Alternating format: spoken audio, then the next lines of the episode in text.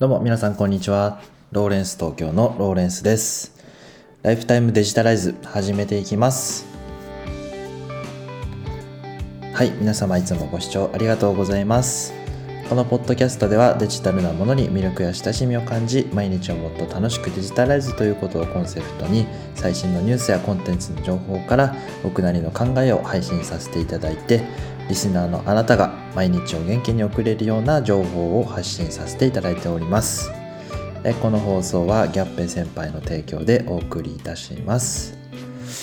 え皆様おはようございます。え3月21日の、え日曜日ですね。いかがお過ごしでしょうか。え今日はですね、東京は曇りで少し雨が降ってる状況で、うんちょっと肌寒いですね。え皆様の、えー住んでるところの天気はいかがでしょうか？えー体を気をつけて、体調に気をつけて、えー過ごしていきましょう。というわけで今日のテーマなんですけどもあの私池早さんの,、まあ、あのメルマガ無料メルマガ登録していて、まあ、あの個人で稼ぐということを目指している部分があるんですけどもでそれであの昨日届いたメルマガでですねあの課題図書みたいなものがたくさん紹介されていてでその中に少し気づきになるようなお話がありましたので今日はシェアさせていただきたいと思います。まあどんなことかと言いますと読書はスキルなんですっていうようなお話ですね読書はスキルうんまあなんかよく分かったようで分かんないようなっていうお話だと思うんですけども、まあ、結論から言うと,、えー、と読書をすることによって、えーこう情報収集力だとか情報の処理能力っていうのは高まっていくものということなんですよね。まあ当たり前じゃ当たり前だと思うんですけど、えっと、驚くほど、えーこう読書をする機会って皆さん減ってると思いませんかね？なんでかっていうと忙しいですよねまずはとりあえず生活しなきゃいけないというところであの読書すると、えー読書しないと生きられないというわけではないじゃないですか基本的に。あのご飯を食べるよりも、えーと優先度低いじゃないですか読書って。だから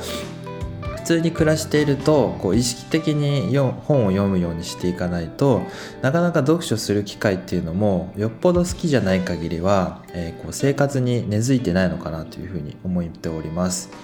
でかつての僕もですねあの読書については全くしてなくて、えーこう日々、えー毎日こうお金を稼ぐために仕事をしていたりだとかあの自分の趣味にこう楽しんだりとかですね、まあ、音楽を聴いたり、まあ、友達とお酒飲んだりとかですかね。そういうことが大好きだったんで本とか読まなかったんですけども、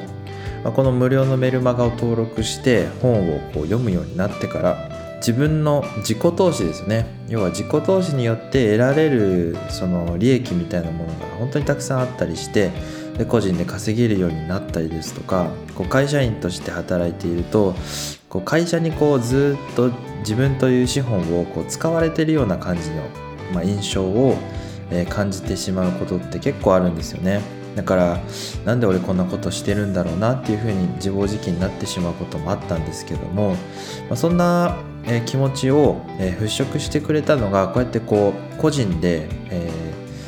稼げる力を身につけることができたということで自信がついたんですよね。なのでその会社でどんなことがあったとしても自分はやっていけるんだという気持ちをこう持つことができたのでこう吹っ切れてで今の仕事もどんどんこう楽しくなってきてで楽し、えーとまあ、いい循環に入ることができたんですよね。でその根本的にあったものはやっぱり読書によってこう問題解決するそのスキルみたいなものが身についたのとこう姿勢がやっぱり成長できたのかなというふうに思いましたのでやはり読書というものはあのー誰でもできて、えー、と最も手っ取り早いその人生を豊かにする方法なんじゃないのかなというふうに、えー確信したんですよね。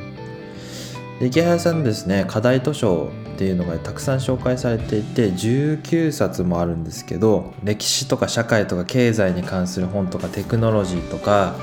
全部で5万円ぐらいでであの本当に分厚い系のなんか戦争とはどんなものかとか人間の自由とは何なのかみたいなこう深いテーマの本もたくさんあったりしたので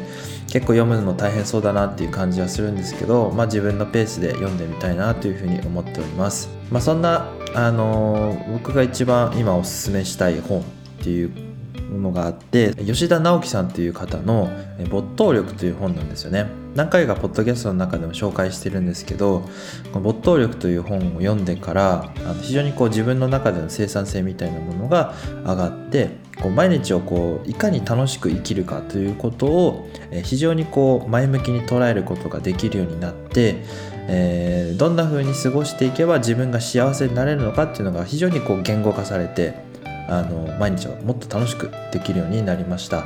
まあ、このポッドキャストのコンセプトにも少しかぶる部分がありましたのであの没頭力ぜひおすすめさせていただきたいと思いますのでぜひチェックしていただきたいと思います。